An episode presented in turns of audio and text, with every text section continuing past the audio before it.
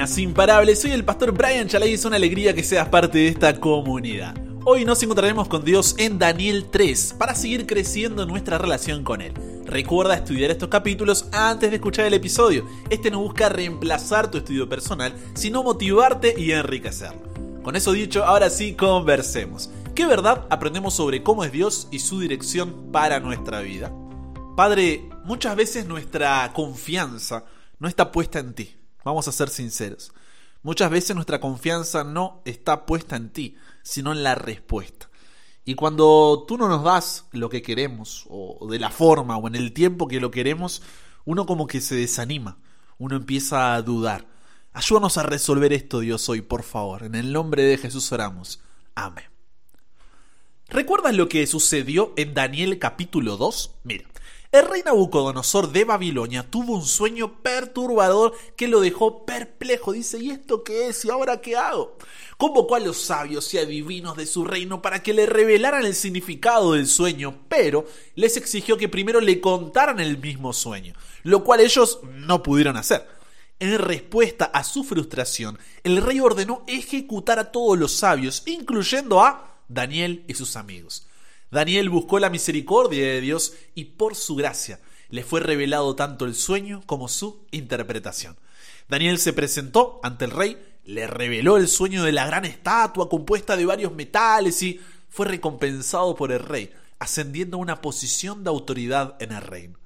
Daniel le dice a Nabucodonosor que cada metal simbolizaba un reino que sucedería a otro. Era como una línea de tiempo, dice Daniel 2, 39 al 40 que comenzaba con Babilonia, el presente donde ellos estaban, y que se extendería hasta el reino eterno de Dios, mostrando los reinos que gobernarían y tendrían gran influencia en la historia de la humanidad. Pero dejando claro que Dios seguía el control y su reino es el único que permanece para siempre.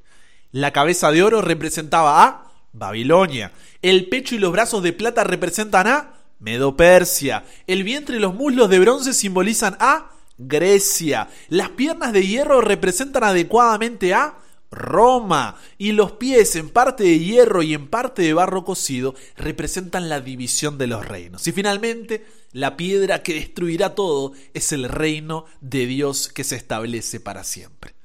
¿Por qué es importante recordar todo esto que pasó en el capítulo 2? Porque pasado el tiempo, fíjate lo que viene a pasar.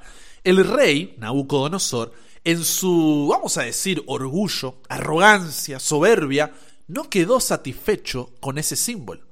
Dice, ¿cómo que mi reino, la gran Babilonia, sería conquistado por otro reino menor? Así que, ¿qué hizo?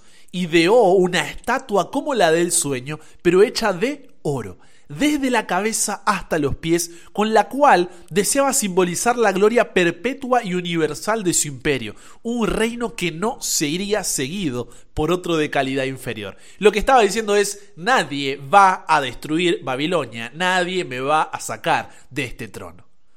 Todos debían postrarse en adoración ante esta estatua, como evidencia de sumisión al poder del rey reconociendo así que los dioses de Babilonia eran superiores a todos los otros dioses. Y quien no lo hiciera, ¡ja! quien no lo hiciera sería echado dentro de un horno de fuego ardiente. Pregunta sincera, ¿qué hubieras hecho tú? Y no me mientas, ¿eh? estamos aquí, ya somos comunidad, somos familia. ¿Cómo reaccionas cuando tu fidelidad es puesta a prueba? Volvamos, volvamos al relato.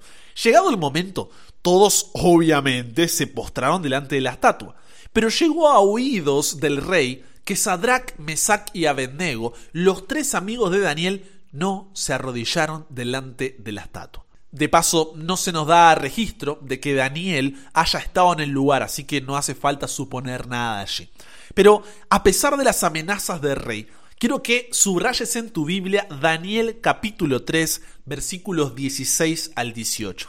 Si todavía no tienes subrayado estos textos en tu Biblia, es el momento de que puedas hacerlo. Porque dice que Sadrach, Mesach y Abednego respondieron al rey Nabucodonosor diciendo lo siguiente, ante las amenazas, ¿no? De enviarlos al horno de fuego. Les dice, no es necesario, rey, que te respondamos sobre este asunto. ya arranca así, ¿no? No te vamos a responder. He aquí nuestro Dios a quien servimos, préstame tus oídos. He aquí nuestro Dios a quien servimos, puede librarnos del horno de fuego ardiendo y de tu mano, oh rey, nos librará. Y si no lo hace, sepas, oh rey, que no serviremos a tus dioses, ni tampoco adoraremos la estatua que has levantado. Imagina el alboroto tras esta respuesta. El rey enfureció, envió al horno a Sadrach, Mesach y Abednego, pero cuando fue a mirar dentro del horno, todavía faltaba la mejor parte. No solo había tres personas que se paseaban en medio del fuego sin sufrir ningún daño, sino que dice Daniel 3:25 que había también un cuarto semejante a hijo de los dioses. El rey, el rey no podía creer lo que veía. Así que los mandó salir del horno y cuando estos salieron, se dio cuenta que, como dice Daniel 3:27, el fuego no había tenido poder alguno sobre sus cuerpos, ni aun el cabello de sus cabezas se había quemado. Sus ropas intactas, ni siquiera olor de fuego tenían. Entonces en el versículo 28 en adelante, rey Nabucodonosor dijo, bendito sea el Dios de Sadrach, Mesach y Abednego, que envió su ángel y libró a sus siervos que confiaron en él y que no cumplieron el edicto del rey, y entregaron sus cuerpos antes que servir y adorar a otro Dios que su Dios. Por lo tanto, decreto que todo pueblo, nación o lengua que dijere blasfemia contra el Dios de Sadrach, Mesach y Abednego, o sea, que hable en contra de, sea descuartizado y su casa convertida en muladar, por cuanto no hay Dios que pueda librar como este. Qué relato y qué oportuno para los tiempos en los cuales vivimos. ¿Y por qué te digo esto? Mira, hoy en día, al igual que el pueblo de Judá, estamos cautivos. Tal vez no en Babilonia, pero sí en un mundo de pecado. Y al igual que ellos, Dios nos advierte que su promesa de restauración se cumplirá y nos reconciliaremos con Él, mostrándonos que incluso las dificultades y problemas que enfrentamos, Él sigue siendo soberano él está al control, aunque no entendamos o no nos guste lo que estamos pasando. Dios reveló por medio de Daniel cómo un reino reemplazaría a otro hasta que su reino, el reino de Dios, se establezca y dure para siempre. Todavía no llegamos a ese punto, pero a diferencia de los amigos de Daniel que estaban en la cabeza de la estatua, nosotros ya estamos en los pies. Mira, hasta en la uña me atrevería a decir. Y si miramos hacia atrás, todo sucedió conforme Dios lo reveló hace miles de años. Pero, a pesar de eso, vivimos en una sociedad que en su orgullo, arrogancia y soberbia no es diferente a Nabucodonosor, ya que no quiere aceptar la verdad, sino que busca la propia gloria perpetua y universal del propio ser humano, quiere adorarse a sí misma. ¿Notas el paralelo? La estatua puede representar diferentes cosas, diferentes dioses, Así como Babilonia tenía sus dioses, nuestra sociedad tiene los suyos. En el templo del placer adoramos a Dios de la comida, la sexualidad, el entretenimiento. En el templo del poder adoramos a Dios del éxito, dinero o logros. En el templo del amor adoramos a Dios del romance, la familia, la autoestima. Y con esta estatua, lo que nuestra sociedad dice es no nos someteremos a la voluntad del Dios verdadero. Entonces formamos nuestros propios dioses. Y no solo eso es suficiente, sino que queremos que todos se sometan a esa idea. Quien no lo haga es echado a la burla, ridiculización y desprecio, ya que está en contra de la diversidad y tolerancia que se promueve y espera que todos reconozcan. Nuestra fidelidad es así probada. Al igual que en aquel momento, todos miraron a Sadrach, Mesach y Abednego mientras estos permanecían en pie. Hoy en día también enfrentamos la constante presión de la sociedad cuando buscamos ser fieles. En el colegio, en la universidad, en el trabajo, con las amistades y muchas veces incluso nuestra propia familia o iglesia. Mira lo que te digo. Cuando llega este escenario donde nuestra fidelidad es puesta a prueba, muchos, muchos terminan postrándose delante de la estatua levantada. Y te diré por qué. Lo hacen porque su confianza no estaba en Dios, sino en la respuesta. No tenían una relación con Dios, solamente lo estaban usando. Cuando ser fieles les costó algo, ya no les convenía. Fíjate la respuesta de Sadrach, Mesach y Abednego. He aquí nuestro Dios a quien servimos puede librarnos del horno de fuego ardiendo, y de tu mano, oh rey, nos librará. Pero si no lo hace, sepas, oh rey, que no serviremos a tus dioses, ni tampoco adoraremos la estatua que has levantado. ¿Te das cuenta? ¿Logras captar lo que está pasando allí? Ellos reconocían que Dios podía librarnos del horno de fuego ardiente. Pero incluso si no lo hacía, eso no cambiaría su fidelidad, porque su confianza no estaba en la respuesta, sino en Dios. La pregunta es, ¿somos capaces de decir lo mismo o nuestra fidelidad depende de que las respuestas de Dios sean las que nos gusten o las que entendamos? ¿Qué sucede cuando no puedes avanzar en tu carrera universitaria? ¿Qué pasa cuando no consigues trabajo hace meses? ¿Qué ocurre cuando recibes ese diagnóstico de salud? ¿Qué acontece cuando tu matrimonio se viene abajo? ¿Qué sucede cuando tienes que terminar esa relación porque estás en yugo desigual? ¿Qué pasa cuando enfrentas fracasos en tus proyectos personales? ¿Qué ocurre cuando te encuentras en dificultades financieras? ¿Qué acontece cuando pierdes a un ser querido? ¿Qué sucede cuando experimentas problemas familiares o conflictos? ¿Qué pasa cuando te enfrentas a injusticias o adversidades en tu entorno? ¿Qué ocurre cuando tus sueños y tus metas parecen inalcanzables? No hay Daniel 3 sin Daniel 2. Solo puedes decir, He aquí nuestro Dios a quien servimos. Puede librarnos del horno de fuego ardiendo y de tu mano, oh rey, nos librará.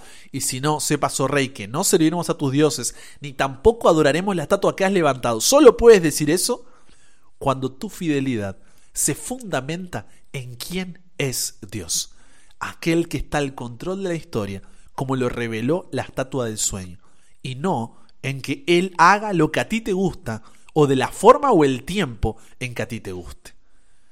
Sabes, es duro lo que te voy a decir, pero alguien tiene que decírtelo. No siempre te liberará Dios del fuego de esta vida, pero siempre Él estará contigo en medio de Él. Voy de nuevo. Préstame tus oídos. No siempre Dios te liberará del fuego de esta vida, pero siempre Él estará contigo en medio de Él. Es más, en una sociedad como la nuestra, lo más probable es que no puedas evitar pasar por ese fuego. Pero recuerda la promesa de Isaías 43, 1 al 3. No temas, porque yo te redimí. Te puse nombre mío eres tú. Cuando pases por las aguas, yo estaré contigo.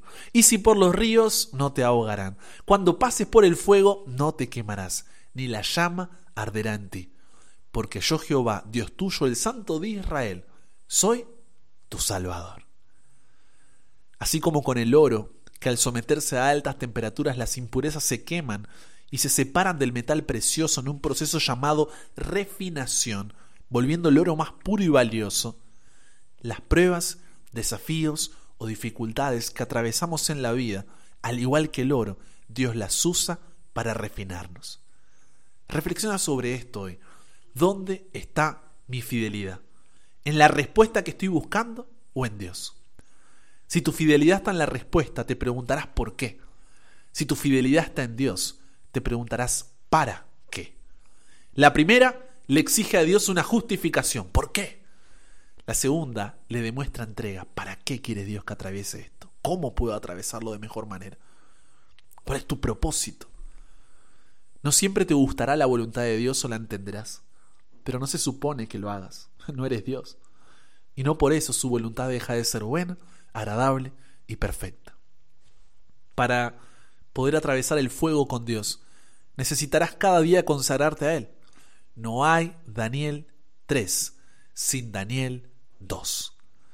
Es al experimentar cada día la revelación de Dios en su palabra y en oración como lo habían hecho Sadrach, Mesach y Abednego junto con Daniel, que permanecerás en pie cuando todos los demás se postran ante los dioses que nuestra sociedad levanta.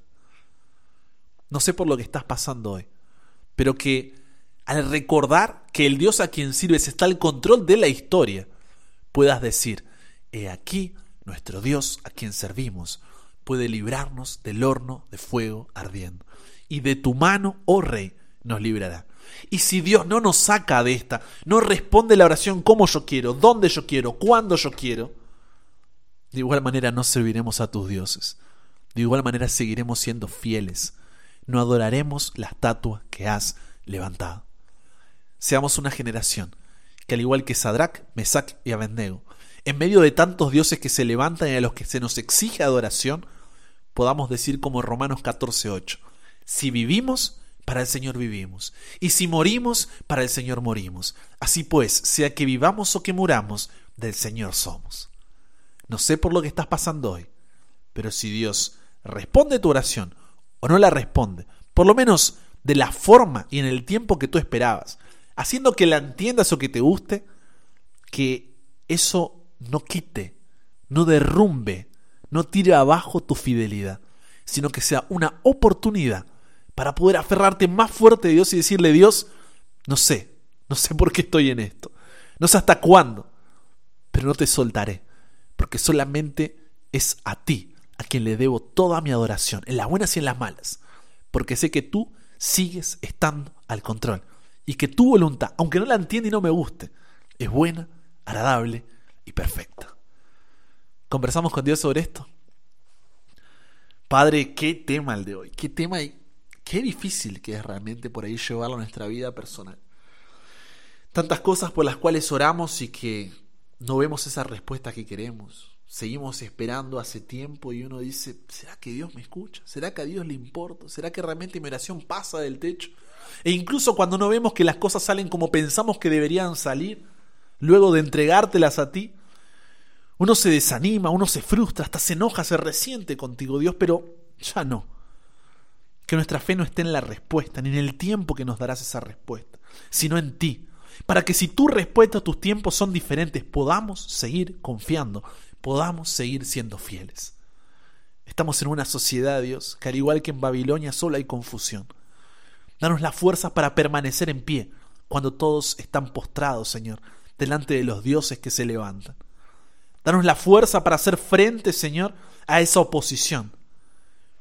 Danos, Señor, el coraje para jugárnosla por ti y para saber que seremos una generación que si buscamos, Señor, de corazón cumplir con tu misión y mantenernos fieles, podemos llegar a verte, Señor podemos llegar a verte a regresar. Queremos ser esa generación. Ya no queremos esperar más, Dios. Cámbianos, renuévanos, transfórmanos, somos tuyos. En el nombre de Jesús oramos. Amén